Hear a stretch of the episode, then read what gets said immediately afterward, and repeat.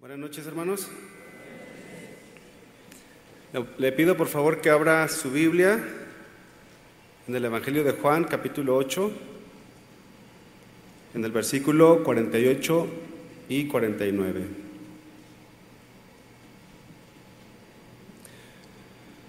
Hoy vamos a ver un tema que lo he titulado El alumbramiento de la mente y corazón. Y bueno, nuestra mente, nuestro corazón puede estar alumbrado por la palabra de Dios o puede estar influenciado por todo lo que este mundo tiene, por todo lo malo. Y es importante que nosotros dejemos que Dios sea el que esté alumbrando nuestra mente y nuestro corazón. Y cuando el Señor Jesús vino a esta tierra, Ahí eh, hubo muchas personas, entre ellos los religiosos judíos, que no distinguieron quién era Jesús. Y vamos a leer el versículo 48 y 49. Dice de esta manera, respondieron entonces los judíos y dijeron, ¿no decimos bien nosotros que tú eres samaritano y que tienes demonio? ¿A quién le estaban diciendo esto? A Jesús. Los samaritanos eran considerados em, una... Eh, a veces los comparaban hasta con los perros, los samaritanos, porque eran personas que no eran de un linaje puro, eran personas que se habían contaminado, habían contaminado el linaje judío con, con los no judíos. Y fíjense cómo se expresaron estos religiosos de Jesús. ¿No decimos bien nosotros que tú eres samaritano y que tienes demonio? Creo que em, nosotros que hemos conocido al Señor Jesús, difícilmente entraría en nuestra mente, en nuestro corazón, esto que ellos dijeron. Jesús que siempre, el Señor Jesús que siempre hace lo bueno para nosotros, imagínense, le estaban diciendo que tenía demonio. Dice el versículo 49, respondió Jesús, y dijo, yo no tengo demonio, antes honro a mi Padre y vosotros me deshonráis. ¿Por qué los judíos del tiempo de Jesús no pudieron discernir quién era Jesús? No pudieron reconocer a Jesús. Jesús que era y es la luz del mundo. Los judíos no lo pudieron reconocer. Entonces es muy importante tener la luz del Señor en nuestra vida, en nuestra mente y en nuestro corazón, porque según lo que haya en nuestra mente y en nuestro corazón, eso es lo que somos. Esto también lo dice Proverbios 23, 7. Dice de esta manera, porque cuál es su pensamiento en su corazón, tal es él. Come y bebe, te dirá, mas su corazón no está contigo. Tal es el pensamiento de las personas, tales son ellas. Tal es mi pensamiento, eh, así soy yo. Así es, tal es su pensamiento, así es usted. En la Biblia, en otra versión de la Biblia dice, pues como piensa dentro de sí, así es él. Todo, toda persona, sea cristiano o no sea cristiano, tenga, tiene una identidad. Una cosa es lo que decimos ser y otra cosa es realmente lo que somos. Y lo que está en nuestra mente, lo que está en nuestro corazón, eso es lo que realmente somos, esa es nuestra verdadera identidad. Es por eso que cuando alguien nace de nuevo, se vuelve a Cristo, es muy importante que esté renovando su pensamiento, que esté renovando sus sentimientos, sus emociones, para que entonces pueda ser un cristiano que pueda dar fruto, pueda ser un cristiano que madure, porque tal es su pensamiento, tal será él o ella.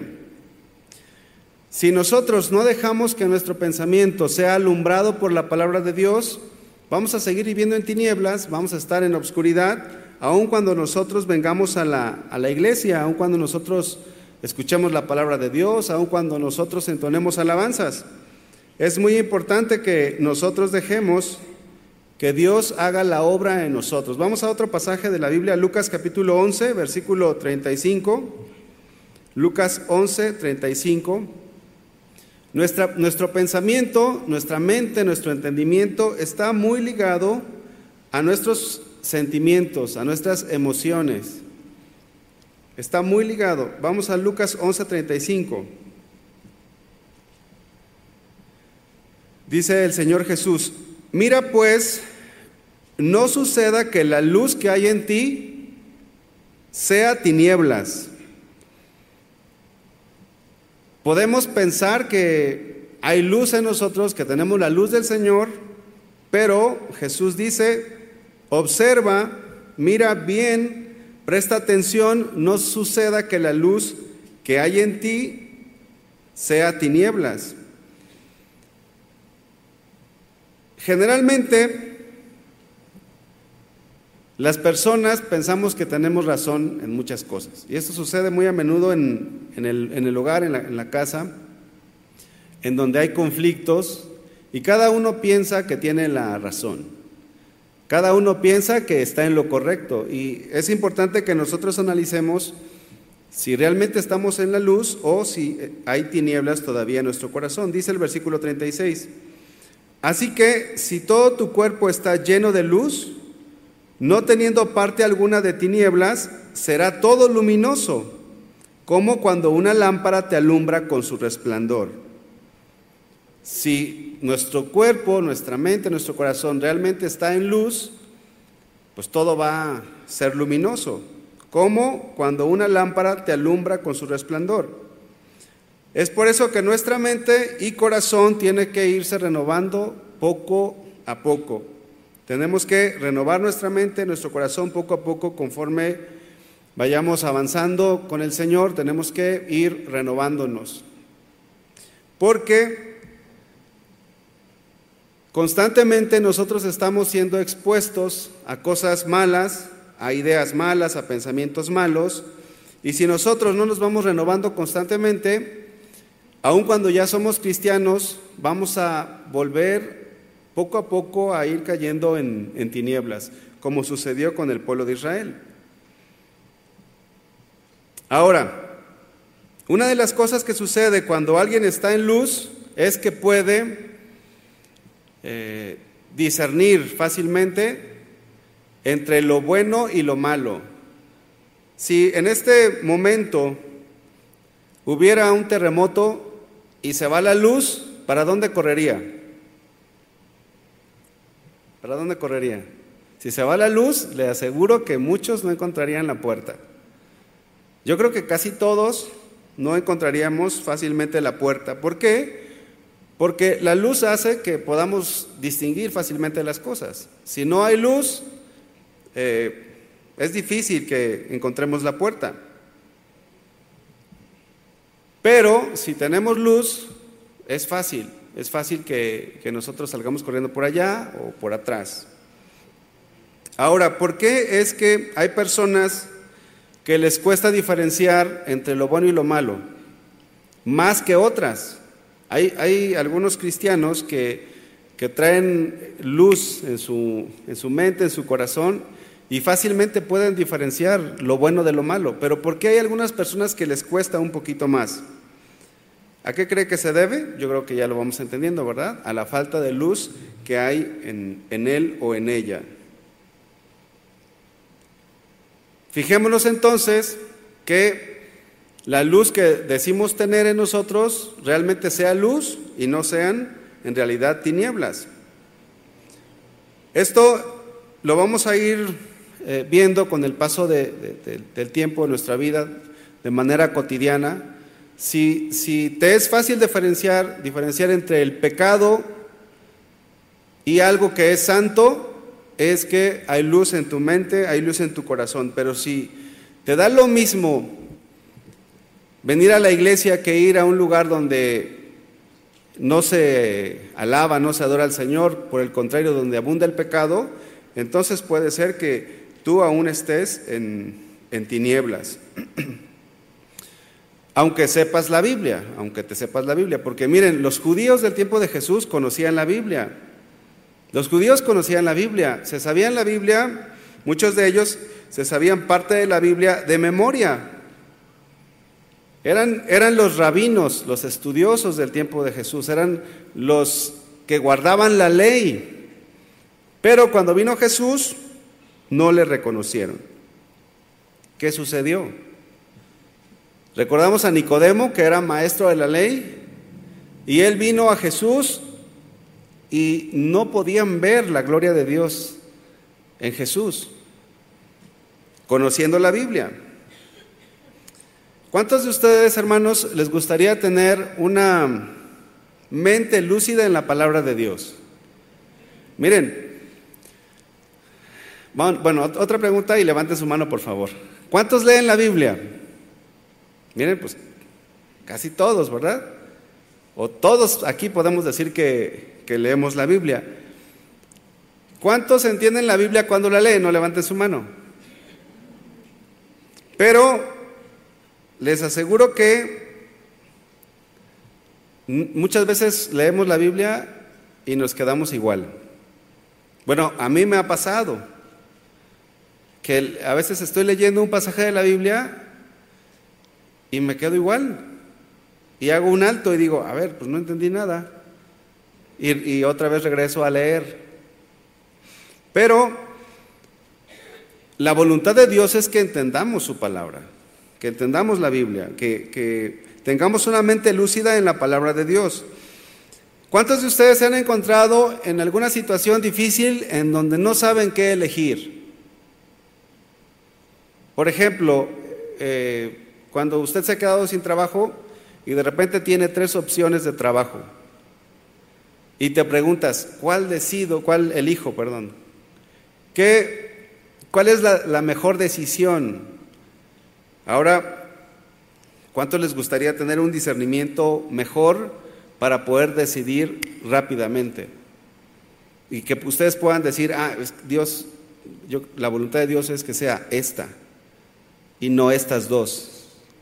Fíjense, en una ocasión un hermano me, me estaba pidiendo un consejo. Me dijo que le estaban ofreciendo un trabajo en un banco, pero tenía que ocuparse los sábados. Era de lunes a sábado. ¿Cuántos trabajan de lunes a sábado? Aquí yo creo que varios. Y otros trabajan de lunes a domingo. Eh, bien, este hermano es, es, misionero, ahora ya está pastoreando una iglesia. Pero en su tiempo me, me preguntó, me preguntaba que tenía tres trabajos, pero no sabía cuál escoger. Dice él, uno es de lunes a viernes y otro es de lunes a sábado. Entonces le dije, pues está muy fácil escoger porque si tú sirves el sábado, entonces el sábado lo debes de tener libre para el Señor.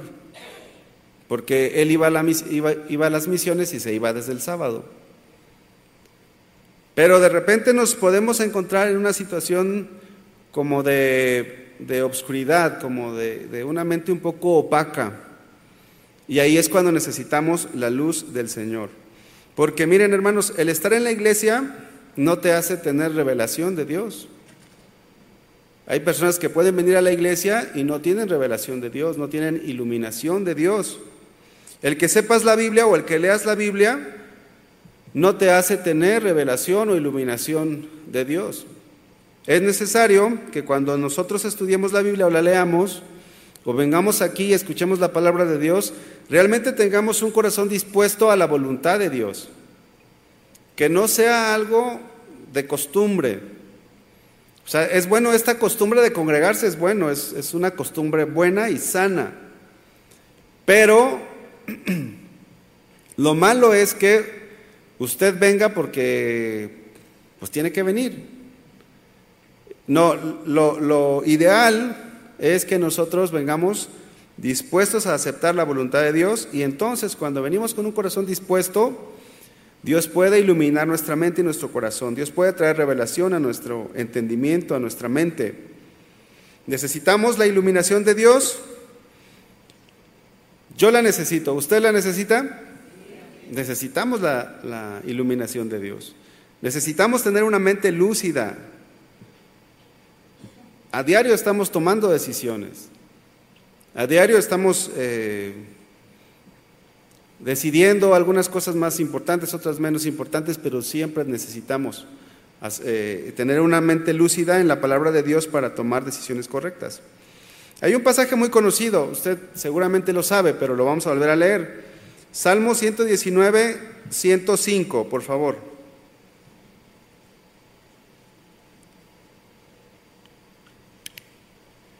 Salmo 119, 105 dice, lámpara es a mis pies tu palabra y lumbrera a mi camino.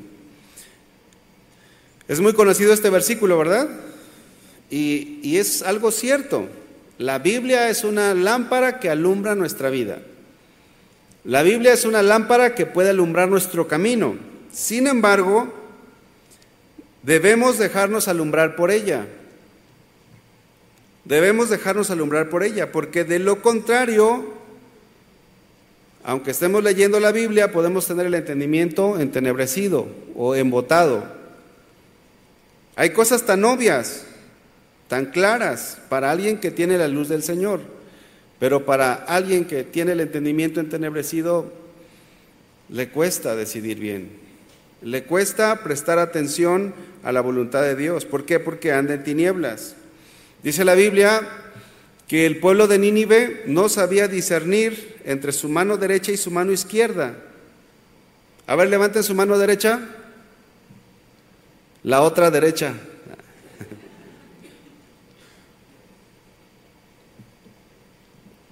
Ahora su mano izquierda.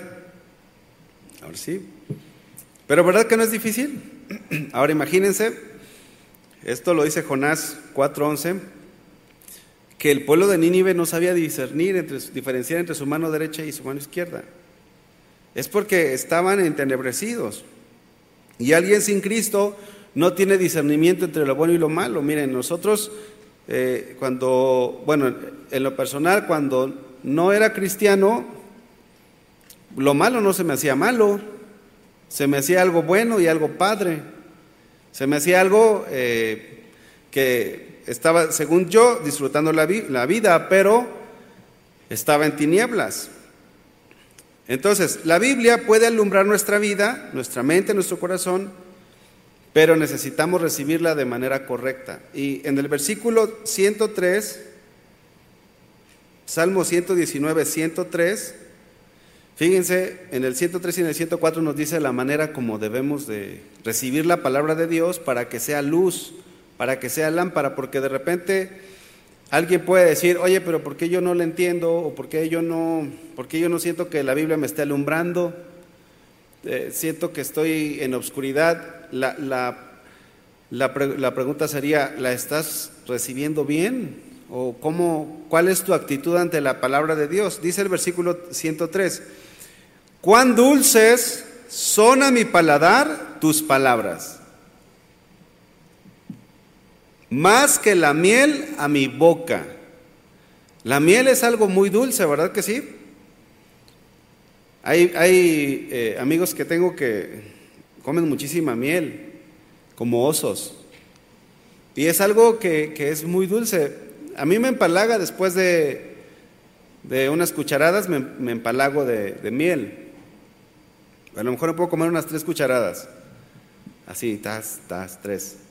Pero ya después digo, no, ya, ya. Eh, pero fíjense lo que, lo que este salmista está diciendo, cuán dulces son a mi paladar tus palabras, más que la miel a mi boca. O sea, esa es la forma correcta en que nosotros debemos de recibir la palabra de Dios cuando venimos aquí a la iglesia o cuando la leemos en casa. Versículo 104, de tus mandamientos he adquirido inteligencia por tanto he aborrecido todo camino de mentira. Y luego el 105 dice, lámpara es a mis pies tu palabra y lumbrera a mi camino. ¿Por qué para este eh, salmista era lámpara? ¿Por qué era una luz en su caminar? Porque estaba recibiéndolo bien, con amor, con deseo, más dulce que la miel. Si tú quieres tener inteligencia espiritual, necesitas amar la palabra de Dios. Necesitas amarla, atesorarla, apreciarla. Pero sucede que muchas veces nos quedamos dormidos leyendo la Biblia, ¿verdad? Y, muchas veces ya se deja hasta el final, así como para, para acallar la conciencia y antes de, antes de dormir dices, bueno, pues voy a leer un capítulo. Y te quedas a la mitad del capítulo y te duermes. O a veces dices, bueno, voy a leer la Biblia para que me dé sueño porque no tengo sueño. Por eso es que tenemos el entendimiento entenebrecido o embotado, a veces nos cuesta diferenciar entre una cosa u otra cosa, porque no estamos amando la palabra de Dios como debemos amarla. Si tú quieres que, que tu lámpara esté encendida, pues necesitas amar la palabra de Dios. No solamente el sábado, no solamente el domingo, todos los días de tu vida, todos los días de nuestra vida. Debemos dejarnos gobernar por los pensamientos de Dios, debemos de someter nuestros sentimientos y nuestros pensamientos a la palabra de Dios. Debemos de someter nuestra voluntad a la palabra de Dios. Y entonces Dios va a hacer una obra maravillosa en tu vida y en la mía cuando nosotros dejamos que el Señor nos gobierne. Así que no nada más es leer la Biblia por leer. Necesitamos amar los mandamientos de Dios.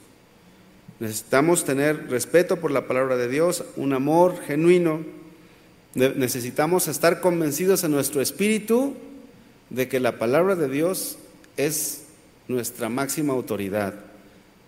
Debe de haber un convencimiento en nuestro corazón. Vamos ahora a el segundo libro de Samuel, capítulo 22, versículo 29.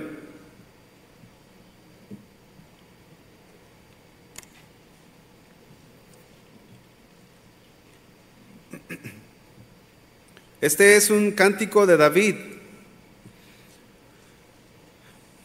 Fíjense, fíjense lo que escribió David. David, un hombre conforme al corazón de Dios, que yo creo que si estuviera aquí David en, ese momento, seguramente sería el más consagrado de todos, ¿no? Pero fíjense lo que escribió David. Eh, segunda, segundo de Samuel 22, 29. Tú eres mi lámpara, oh Jehová. Mi Dios alumbrará mis tinieblas.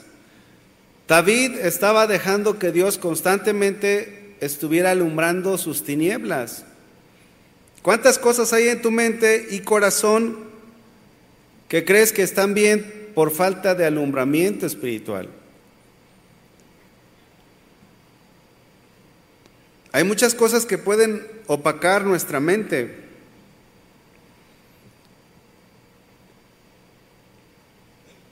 La falta de perdón, puede, opacar tu mente. Si tú eres una persona que, te cuesta perdonar, o aún en este momento hay algo que tú no has perdonado, tu mente no está lúcida como debe de estar.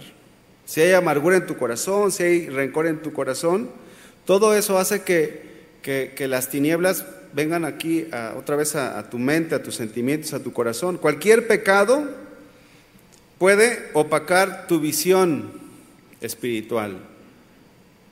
Miren, Sansón, ustedes recuerdan esa historia, Sansón fue un hombre que fue uno de los jueces que Dios había levantado para libertar al pueblo de Israel. Y Sansón terminó perdiendo la vista, le arrancaron los ojos, Sansón. Y esto es lo que sucede cuando nosotros dejamos que el pecado entre a nuestra vida siendo cristianos. Perdemos la visión espiritual. Estamos caminando a tientas, ciegamente. Por eso es muy importante que dejemos que Dios alumbre nuestras tinieblas. Porque a medida de que Dios, dejemos que Dios alumbre nuestras tinieblas, vamos a ver mejor, vamos a poder discernir mejor. Y esto, hermanos, no tiene que ver con, con no tiene tanto que ver con el tiempo que tenemos en Cristo. O sea, puedes tú ser una persona eh, recién convertida, tener unos cuantos meses aquí caminando con el Señor y una mente bien, bien lúcida en la palabra de Dios, que, que disiernes. Eh, antier me estaba escribiendo una, una hermana del Instituto Bíblico que se acaba de convertir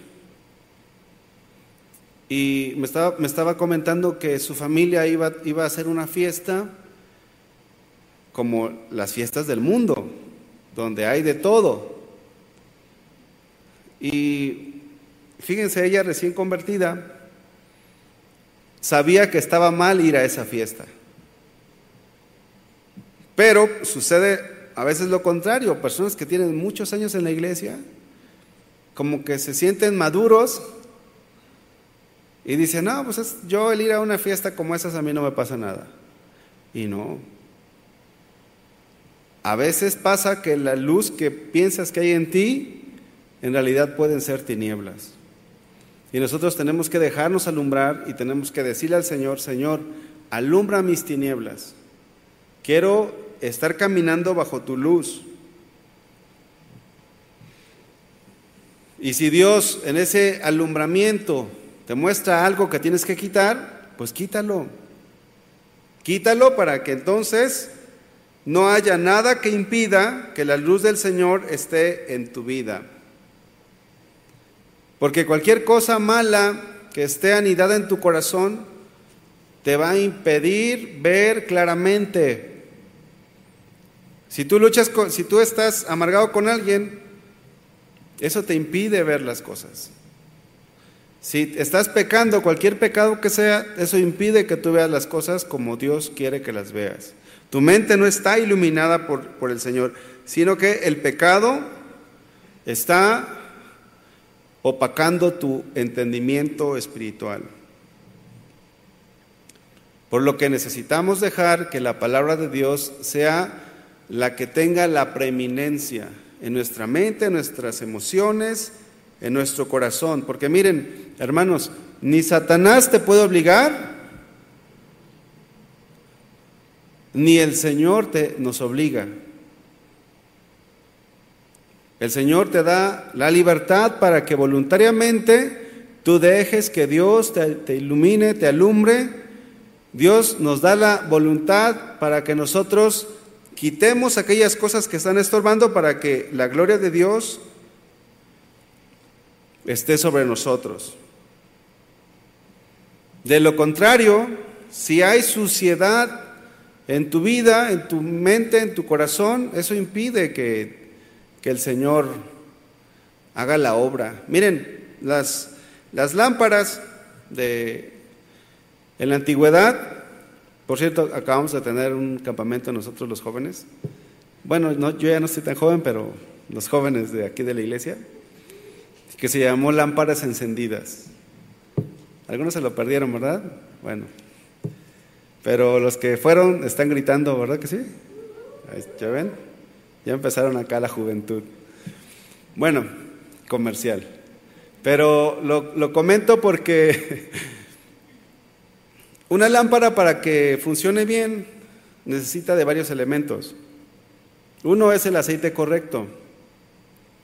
Otro elemento es el pabilo o la mecha correcta. Pero una vez que la lámpara está encendida y está funcionando bien, hay que estarle cortando la mecha. Y dicen que enciende mejor cuando es, es de mecha corta. Algunos son de mecha corta en el Señor, y otros son de mecha corta, pero en la carne, ¿verdad? Se encienden bien rápido. Bueno, le digo esto porque hay que mantener la lámpara limpia para que alumbre bien. Si le caen impurezas, tanto en el, en el pábilo, en el, en el mechón o en el aceite, no funciona correctamente. Dios, dice eh, David, dijo, tú eres mi lámpara, oh Jehová, mi Dios alumbra mis tinieblas. Y nosotros tenemos que encargarnos de que nuestra vida esté bien delante del Señor. Y que si Dios nos está mostrando las cosas que tenemos que cambiar, pues que la cambiemos, para que Él siga alumbrando nuestra mente, siga alumbrando nuestro entendimiento, nuestro, nuestros sentimientos y podamos tener una mente lúcida en la palabra de Dios. De lo contrario, si hay suciedad en nuestro corazón, esta suciedad evita que la palabra de Dios alumbre correctamente. Ahora, el discernimiento espiritual, hermanos, ¿es para todos o para unos cuantos? ¿Nada más es para los de aquí abajo o también para los, los de ahí arriba? Para todos, ¿verdad? Hasta para los de internet, ¿verdad que sí? Todos, para todos. Dios quiere darnos inteligencia espiritual. no es algo que esté restringido para, para unos cuantos, que eso era algo que eh, llevó a una falsa enseñanza llamada el gnosticismo. El gnosticismo ellos pensaban que solamente unos cuantos eran los iluminados. No, Dios quiere iluminarnos a todos, pero cada cristiano debe dejarse iluminar por el Señor, debe dejar que Dios alumbre sus tinieblas. Y, qué, bueno es cuando nosotros venimos a la iglesia y Dios saca a relucir a través de la palabra de Dios o a través de algún canto algo malo que estamos haciendo. Porque precisamente es, esa es una de las funciones de la iglesia. El ser, el ser luz en medio de tanta oscuridad. Y si usted cuando viene aquí a la iglesia es alumbrado por el Señor, pues necesita tomar cartas en el asunto. Necesita tomar cartas en su vida. Cuando yo vengo aquí a la iglesia, vengo a recibir la palabra de Dios y, Dios habla a mi vida y a mi corazón al igual que, que ustedes, pero es mi decisión tomar eh, en serio la palabra de Dios y consagrarme cada vez más a Él. Y Dios quiere darnos entonces inteligencia espiritual, pero debemos de dejar, debemos dejar al Señor al Espíritu Santo que haga la obra en nuestra mente y en nuestro corazón. Que exista el alumbramiento en nuestra mente y en nuestro corazón. Vamos ahora a segunda de Corintios, por favor. Segunda de Corintios 3, 14. Miren, vamos a leer este pasaje y este pasaje habla del pueblo de Israel. Habla de, de, de los judíos. Segunda de Corintios 3:14. ¿Ya lo tienen? Pero el entendimiento de ellos se embotó. Les doy un poquito el, contexto. Cuando el pueblo de Israel sale de Egipto, dice la Biblia que Moisés subió al, al monte, estuvo allí 40 días y 40 noches. Y eh, cuando él desciende del monte, cuando él baja del monte, él no se había dado cuenta que su rostro resplandecía. Estaba brillando por la gloria de Dios. Entonces, cuando él baja del monte, los judíos no pudieron ver, no querían ver esa gloria de Dios. No querían ver a Moisés así como estaba brillando su rostro. Entonces le pidieron que se pusiera un velo en su rostro. ¿Recuerdan ese, ese pasaje? Si no, ahí en Éxodo lo puede leer, ahí está.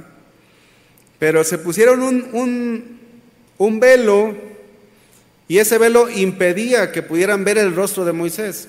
Dice, sigue diciendo el versículo.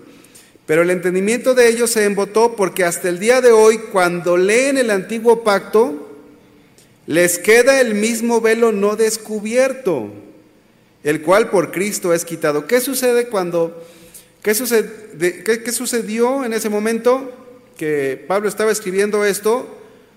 Lo que estaba sucediendo es que los judíos al leer el antiguo pacto seguían sin entender que, que todo el Antiguo Testamento apuntaba a Cristo.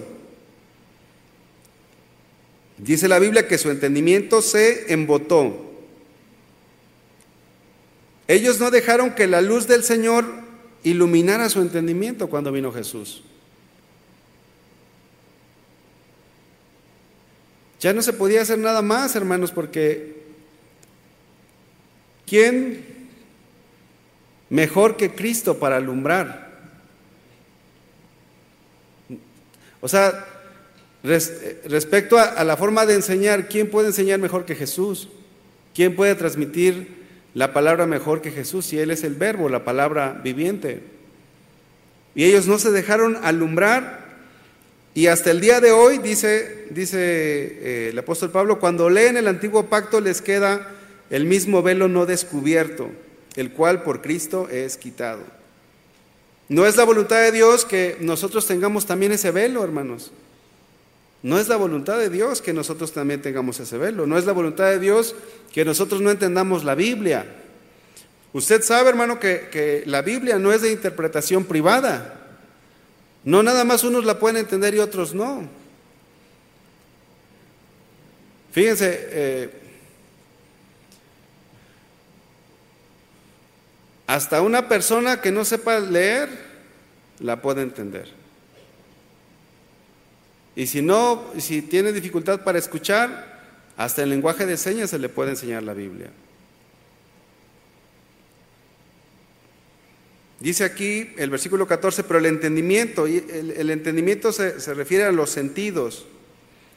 Los sentidos de ellos se embotó. Esta palabra embotar significa se endureció, se petrificó. ¿Cómo estaba el corazón de los judíos? Estaba petrificado, estaban insensibles. Dice el diccionario, impenetrable como una piedra. También dice el diccionario, sin cualquier rasgo de sensibilidad o percepción espiritual. Los judíos no, no, percibieron a Jesús. No todos, obviamente hubo, sus excepciones, pero la gran mayoría, los religiosos, lo crucificaron. Ellos no conocieron el tiempo de su visitación.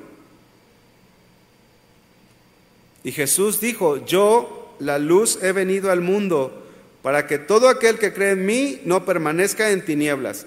Dios, hermanos, no quiere que usted permanezca en tinieblas. Dios quiere que todos nosotros tengamos una mente lúcida, un entendimiento en el cual resplandezca la gloria de Dios. Pero, les repito nuevamente, es necesario que nos dejemos alumbrar por la palabra de Dios y así como dijo David, que el Señor alumbra nuestras tinieblas y que Él eh, esté mostrándonos aquellas cosas que necesitamos cambiar para que ya no estemos en obscuridad, para que entonces tengamos una percepción espiritualmente clara.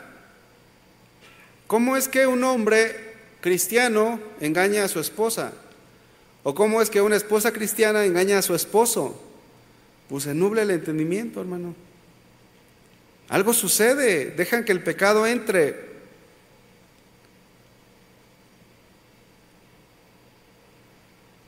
Así que todo velo que esté puesto en tu vida puede ser quitado. Y es quitado cuando dejas que Dios alumbre tu mente y tu corazón. Jesús es la luz. Jesús puede alumbrar Dice, dice el Salmo, hasta los pecados que nos son ocultos, que muchas veces nosotros no sabemos que están ahí. Salmo 133, por favor. Salmo 100, perdón, Salmo 36, Salmo 36, 9.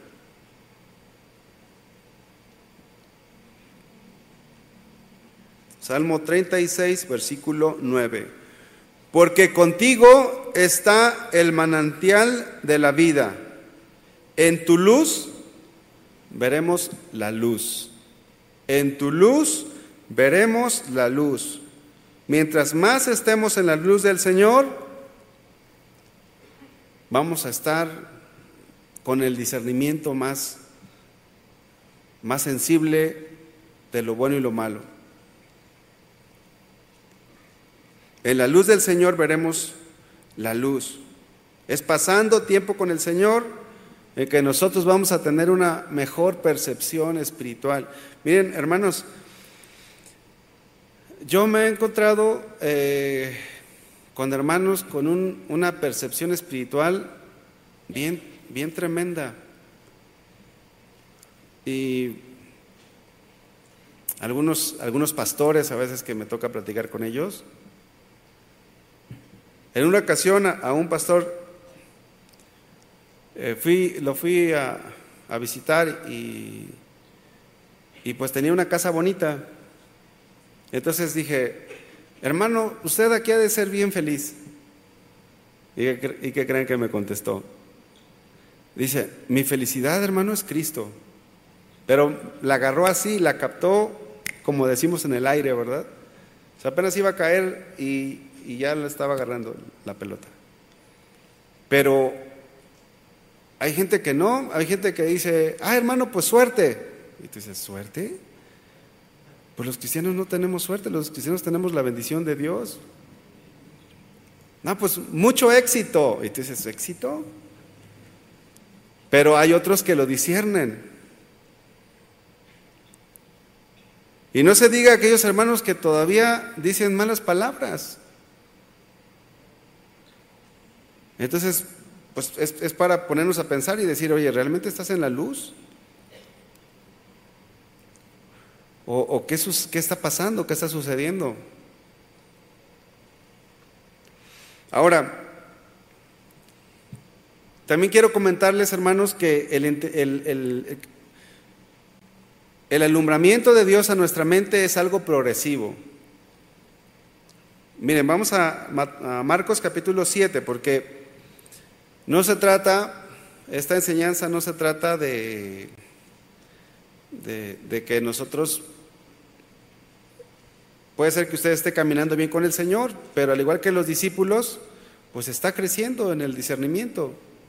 Son como, como los, a veces nos pasa como los niños, los niños pues tienen un crecimiento natural y al inicio no distinguen todo, ni escuchan todo, ni pueden... Eh, veníamos ahora en, aquí hacia la iglesia y, mi hija de siete años, de ocho años, le decía, nos decía que nuestro hijo de tres años eh, no sabe distinguir entre la suma, la resta, la multiplicación y la división. Y, y, pues es obvio, ¿no? Pues tiene tres años el niño. Fíjense lo que dijo Jesús. Marcos 7, 17. Cuando se alejó de la multitud y entró en casa, le preguntaron los discípulos sobre la parábola. Es decir, que los discípulos no habían entendido la parábola. Él les dijo, ¿también vosotros estáis así, sin entendimiento? Los discípulos, hermanos, ya, ya estaban consagrándose al Señor, pero les faltaba mucho todavía. En ese sentido, es importante distinguir que el pecado te nubla el entendimiento, pero también eh, la inmadurez o la falta de crecimiento puede hacer que tu entendimiento no esté bien desarrollado. Pero si ya eres una persona que ha pasado muchos años en la iglesia, como dice la Biblia, ya deberían de ser maestros muchos de vosotros. Algo sucedió en el cual tú te estancaste, que que, tu, que tu vida espiritual no siguió creciendo. Pero Jesús el Señor está diciendo, también vosotros estáis así sin entendimiento, ¿no entendéis que todo lo de fuera que entra en el hombre no le puede contaminar? Los discípulos, hermanos, no entendían muchas cosas. Eh, eh, eh, el Señor le dijo a Pedro en una ocasión, lo que yo hago ahora tú no lo entiendes, pero lo vas a entender después. Con esto les, les, digo, hermanos, que no es que ya, ya tengamos todo el entendimiento, no tenemos el entendimiento, todo. Nuestra mente no, no puede almacenar todo lo que es de Dios, pero sí debemos de ir creciendo. Hay cosas muy básicas, hermanos, en las cuales un recién convertido lo puede entender. Fíjense, mi esposa, recién convertida, eh, llegó a una iglesia, yo creo que tenía, si acaso, unos dos meses de convertida, o un mes. Entonces llegó a esa iglesia, no era una iglesia de casa de oración, era una iglesia, eh, otra iglesia, pero se preciaba de ser cristiana. Eso es lo que es importante que ustedes sepan. Bueno, eh, estaban en el ensayo de alabanza, como los miércoles aquí que vienen y ensayan alabanza, o los sábados también tienen ensayos. Y la líder de alabanza se baja de, la plataforma y se va atrás a fumarse un cigarro. Eh, esas reacciones son buenas. Esa, o sea, porque eso, eso qué habla? Eso habla de que están en luz, ¿no? Bueno, pero no falta alguien que diga, ah, no, pues qué padre, ¿no? Acá.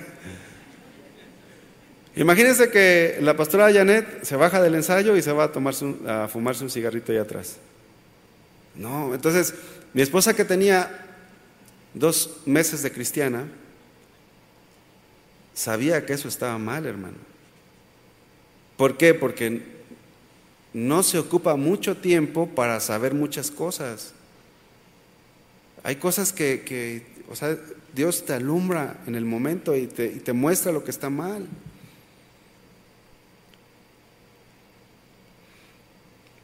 Entonces, pero hay otras que cuesta más tiempo este, irlas entendiendo poco a poco. Regresemos a 2 Corintios, en el capítulo 3, versículo 15 dice, y aún hasta el día de hoy, cuando leen a Moisés, fíjense, aún hasta el día de hoy, cuando leen a Moisés, el velo está puesto sobre el corazón de ellos. Hace unos años conocí a un judío eh, en el trabajo, en el trabajo secular, y le pregunté cómo se llamaba. Y le dije, ¿cómo se llama? Y me dijo, me llamo Gideon. Y pues quedé así, Gideon, ah, ya. ¿Cuál es el nombre? Gedeón. Eh. se llamaba Gedeón. Yo sabía que eh, él era judío. Bueno, es, yo creo que todavía vive, tengo tiempo sin verlo. E, era un asesor comercial de una marca de las que nosotros manejamos en el trabajo. Entonces nos fuimos acá hacia Sayula, más hacia la sierra, a ver una huerta de aguacates.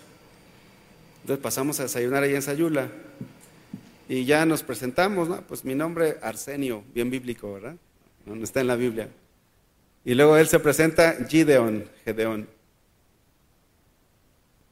Y, me había dicho, me habían dicho que él, es judío. Entonces cuando se presenta, mi impresión fue, mi, mi, pensamiento fue, híjole, a lo mejor este, e, este es descendiente de, las tribus, ¿no? Pero ¿de qué tribu será? ¿Y si es de la tribu de Judá?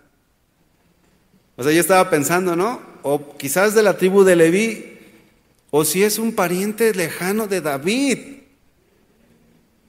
¿Se imagina? Bueno, no, sé, a lo mejor usted diría, ah, pues X, ¿no? judíos. Pero yo estaba así como impactado de decir, híjole, mira, mira, este es de la cepa, este es de, de, de los judíos de raza. Pero hermanos, mi, mi tristeza es que él empezó a usar palabras obscenas. Él empezó a hablar como cualquiera del mundo. Y me acordé de este pasaje, que para la gran mayoría el velo sigue estando puesto. Sigue estando puesto allí. Claro, naturalmente espera, yo esperé que él tuviera mucho entendimiento, ¿no? Le dije, oiga, si sabe hebreo para que platiquemos en hebreo, por favor.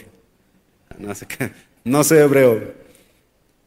Pero dije, este va a saber hebreo o algún idioma por allá.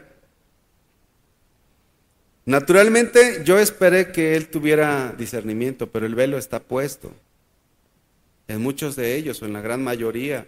Pero no debe de ser así en nosotros, hermanos.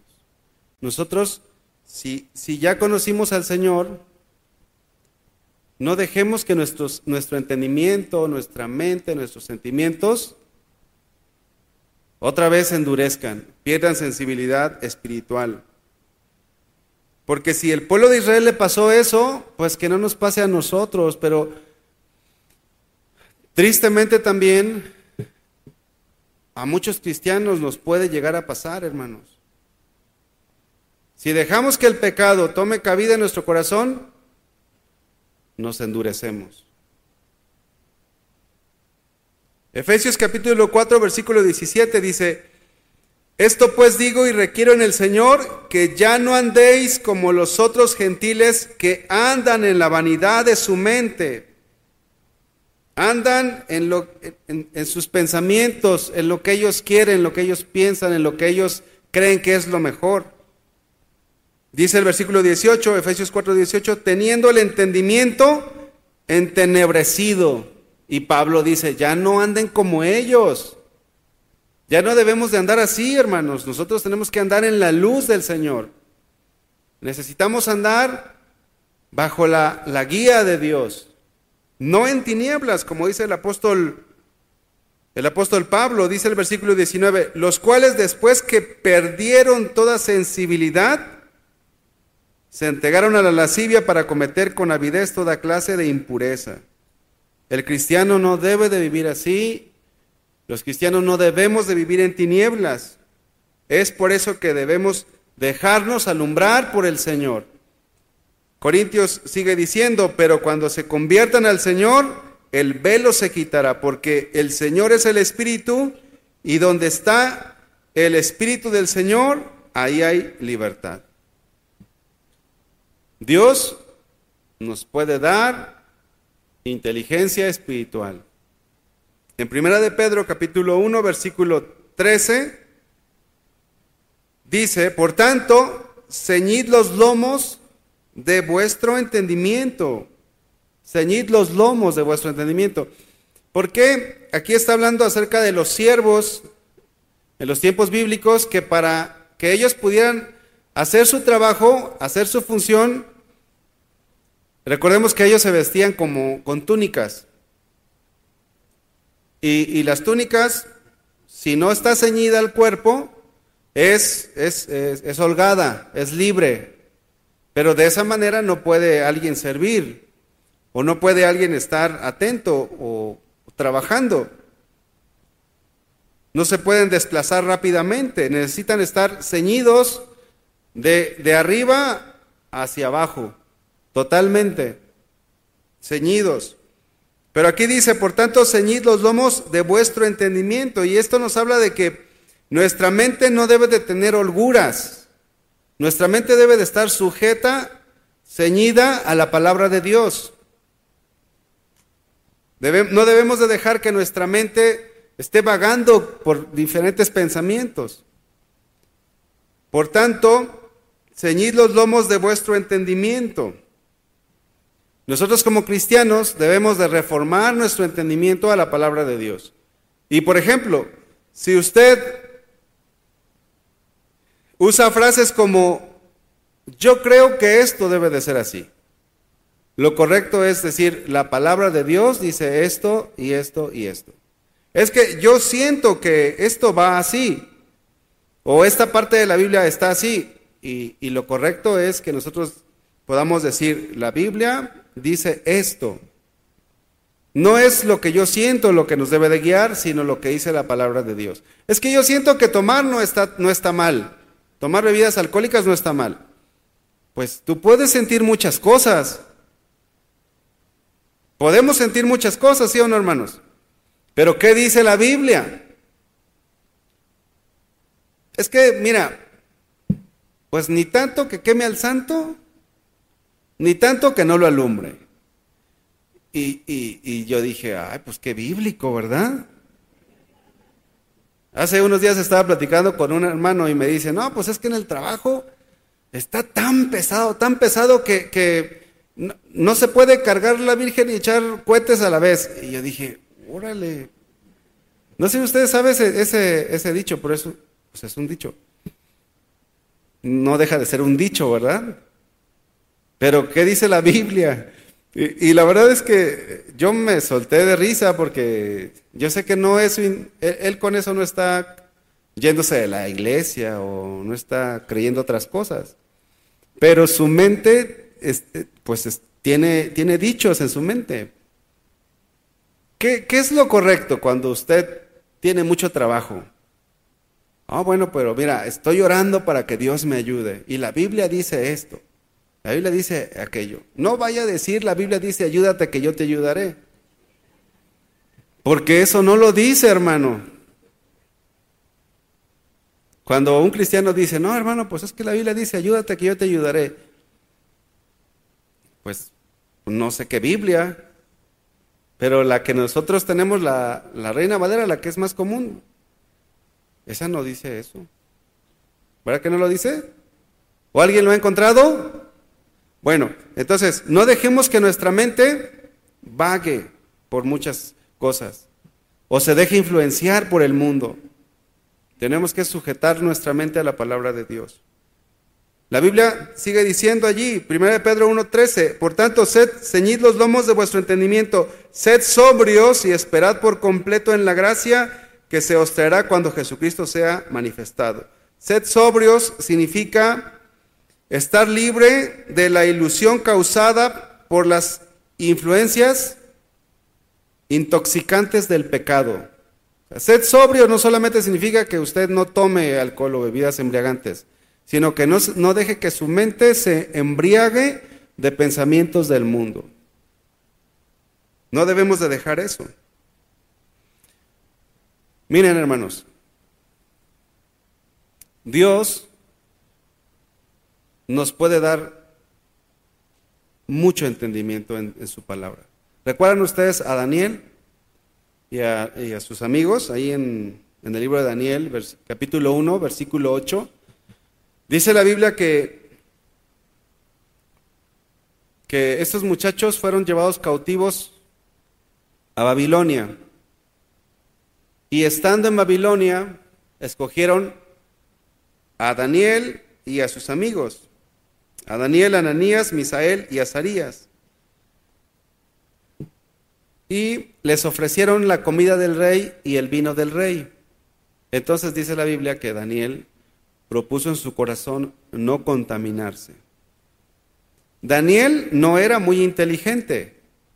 Quizás aquí usted haya, aquí haya alguien que no sea muy inteligente o que no tenga mucha sabiduría. Pero fíjense el principio. Daniel se consagró a Dios. ¿Y sabes qué sucede cuando alguien se consagra a Dios? Dios le abre el entendimiento. Y dice la Biblia, no lo vamos a leer por, por cuestión de tiempo, que Daniel no quiso comer de la comida del rey ni del vino del rey. Y le dieron legumbres y agua para beber. Ahora, después de diez días que, fue, que hicieron la prueba, dice la Biblia que los rostros de ellos estaban más, más, eh, estaba mejor. Dice la Biblia que estaban más robustos sus rostros. Ahora, ¿Era por la legumbre y por el agua? ¿O por qué cree que estaban, se veían mejor? Por la obediencia a Dios. Porque no cree que comer legumbre y tomar agua le puede hacer mejor. Bueno, esa es otra cosa, ¿verdad? Pero aquí lo que la Biblia está enseñando en el libro de Daniel es que era por causa de la obediencia que ellos tuvieron con Dios. Y pasó tiempo. Entonces el, jefe de los eunucos dijo, bueno, pues miren, no se ven mal, de hecho se ven hasta mejor que los otros. Y pasó tiempo y dice la Biblia que Dios, en Daniel 1.17, que dice, a estos cuatro muchachos Dios les dio conocimiento e inteligencia en todas las letras y ciencias. Y Daniel tuvo entendimiento en toda visión y sueños. ¿Cuántos les gustaría tener esto que Daniel tenía? Bueno, yo quiero decirles, hermanos, que está, está a nuestra disposición, pero nosotros tenemos que consagrarnos cada vez más. Inclusive, por ejemplo, si en tu trabajo tú no eres el más destacado, Dios te puede dar esa gracia. Miren, se la dio a José, ¿recuerdan ustedes a José? El soñador, bueno, Dios le dio sabiduría a José. Pero ¿por qué le dio sabiduría a José? Porque no se acostó con la mujer de Potifar. Porque aunque vivía en Egipto, en un lugar donde había mucha maldad, él se consagró a Dios. La Biblia dice que de lo necio del mundo escogió Dios para avergonzar a los sabios, hermanos. Ahora, Dios puede hacerte a un sabio, puede darte luz aún en tu trabajo, hermano. Si tú de repente estás en tu trabajo y dices, es que aquí no sé qué hacer, ora, platica con el Señor y Dios te puede alumbrar. Cuando, cuando Salomón estaba a punto de empezar a gobernar, ¿qué creen que hizo Salomón? Salomón se consagró a Dios y pidió sabiduría. Y dice la Biblia que no había un hombre más sabio que Salomón. Pero Salomón apostató. Salomón quizás se sintió orgulloso en su corazón, quizás tuvo orgullo en su corazón. Y se nubló su entendimiento, imagínate.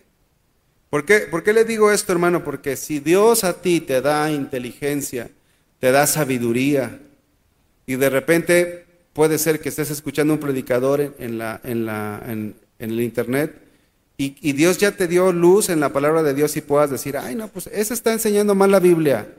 O lo está trazando mal, porque mira, el verdadero significado es esto y ese. Cuidado. Porque si tú te ensoberbeces, después de la soberbia, después del enaltecimiento, es la caída. Pero yo quiero concluir con esto, hermanos. Dios puede darte a ti, a mí, discernimiento espiritual, entendimiento espiritual y aún en las cosas físicas, en las cosas materiales. Como lo hizo con Besael y Aholiab, que fueron los, uno de los principales constructores del tabernáculo. La Biblia dice allí en, Éxodo que Dios había derramado sobre Besael y Aholiab sabiduría para que hiciera toda obra de arte. Miren, hermanos, yo, me sorprendo con sus hijos, con los jóvenes. Hay jóvenes muy tremendos, que tienen una capacidad, pues acá los muchachos de la alabanza también, o sea, ve y, y uno no le sale el do. Pero no fue así al inicio. Dios da la inteligencia. Dios provee la sabiduría, no para creernos, no para que nosotros nos ensoberbezcamos, sino para que demos la gloria a Dios. Amén. Dice, bueno, pónganse de pie, hermanos, vamos a, orar y ahorita les leo un pasaje más. Quisiera saber si, si usted le gustaría tener ese, ese discernimiento, esa inteligencia, esa gracia que tuvo Daniel. ¿Sí les gustaría, hermanos? Y cuando estaba estudiando este tema, el Señor ponía en mi corazón y, y Dios, le, Dios nos quiere dar ese entendimiento, esa inteligencia, pero nosotros tenemos que consagrarnos como se consagró Daniel. La Biblia dice en Proverbios Él provee de sana sabiduría a los rectos. Jehová da la sabiduría y de su boca viene el conocimiento y la inteligencia. Le voy a pedir que cierre sus ojos, hermano, y, que, y que en esta noche nosotros le digamos al Señor, Señor, yo quiero la sabiduría, la inteligencia que tú diste a tus siervos. Y también en esta noche Señor, nos consagramos a ti. Nos consagramos, nos apartamos de todo, de todo lo malo, Señor. Si en esta noche, hermano Dios te ha mostrado cosas que están opacando la luz de Cristo en tu vida, pídele perdón al Señor. Dile, Señor, perdóname por estas cosas que he permitido en mi vida y que ha opacado tu luz. Alumbra mis tinieblas, Señor. Y que cada día nosotros podamos vivir más apegados a tu voluntad. Que amemos tu palabra, que sea más dulce que la miel a nuestra mente y nuestro corazón. Amado Señor, en esta hora hacemos un compromiso contigo de vivir en santidad, de consagrarnos cada vez más a ti. Te pedimos, Señor, que nos des ese entendimiento y esa sabiduría para actuar de acuerdo a tus principios, de acuerdo a tu perfecta voluntad, Señor. No importa, mi Dios, el mundo en el que nosotros estemos viviendo, porque así como José, así como Daniel, tú nos puedes dar la gracia para en cada momento poder tomar la decisión correcta. Hoy nos consagramos a ti, Señor. Abre nuestro entendimiento a tu palabra. Danos un corazón entendido, mi Dios. Ayúdanos, Padre, a caminar contigo. Ayúdanos a discernir entre lo bueno y lo malo, Padre Santo. Bendice a cada uno de mis hermanos, Señor. Y si hay aquí algún hermano o alguna hermana, Señor, que le falta sabiduría, que le falta inteligencia, aún en las cosas naturales, en sus trabajos, derrama esa sabiduría, Señor, necesaria. Derrama esa capacidad, Señor, sobre ellos.